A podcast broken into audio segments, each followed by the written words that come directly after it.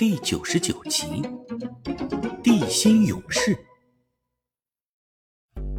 就当花泽和迪迦关于是否要带上猛犸象宝宝一起行动产生的分歧的时候，在不远处的森林中，那条被大红熊烧得浑身着火而逃跑的大蛇，正剧烈的翻滚着身体。忽然，烧焦的蛇皮开始脱落。一条崭新的巨蛇，像是脱掉了一身旧衣服，再次昂起了邪恶的头颅。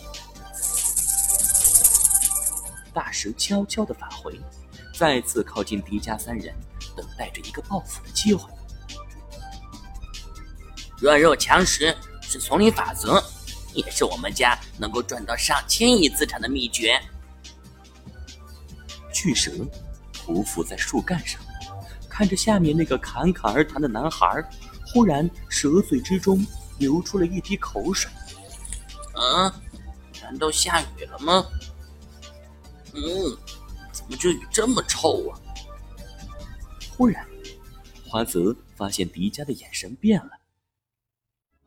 花泽，你最好不要随便乱动。哎呀，迪迦，下雨有什么大惊小怪的？我还是继续给你讲讲我们家做生意的理念吧。喂，让你别动，你就别动。花泽这才意识到异样，迪迦和千岁都看着自己头顶的位置。花泽下意识一抬头，只见一个硕大的蛇脑袋正低着头朝着他吐信子。花泽吓得立刻腿都软了，顺势就给巨蛇跪下磕头。妈妈呀，蛇大人，我投降，我投降，千万不要吃我呀！我又尿裤子了，肉不好吃了。果然，花泽刚刚换好的新裤子又湿了一片。花泽，你现在还信奉什么丛林法则吗？如果按照你的理论，现在我们是不是该放弃你，让你被这条蛇吃掉？我不信了，丛林法则是错的。千岁、迪迦，你们一定要救我，别抛下我呀！花泽，别乱动！大红熊，我们变！呃！迪迦忽然感觉背后一痛，连变身的话还没说完，就被狠狠甩向了后方。原来。巨蛇用花泽吸引了迪迦的注意力，尾巴却悄悄绕到迪迦身后，攻击了正想要变身的迪迦。这条巨蛇太狡猾了！千岁话音刚落，巨蛇的尾巴就又缠住了被打倒的迪迦。看来巨蛇已经看出来，除了迪迦之外的两个人根本没有任何危险。迪迦，迪迦此时头脑昏昏沉沉，他只觉得胸口闷得根本无法呼吸，根本没法喊出变身口号。啊，红熊！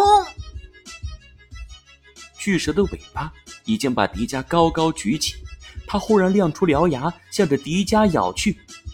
忽然，林子里飞来一道寒光，只听“噗”的一声。巨蛇的脑袋已经被一支木箭射中，巨蛇疼痛的一阵颤抖，立刻松开了迪迦，然后转身逃进了林中。迪迦落在地上之后，小象开心的跑过来，在迪迦身旁蹭来蹭去。妈妈，妈妈，我没事了，不用担心。花泽，现在你觉得？我们是不是应该带小香一起走了？嗯，当然了。其实我最喜欢小动物了，我一定会照顾好它的。刚才到底是什么人射的箭呢？这里似乎还有其他人。迪迦话音刚落，就见灌木丛中一阵抖动，茂密的灌木里伸出了一只金灿灿、明晃晃。长毛，妈妈呀，我们不会遇到食人族了吧？嘿，你们是什么人？从哪里来的？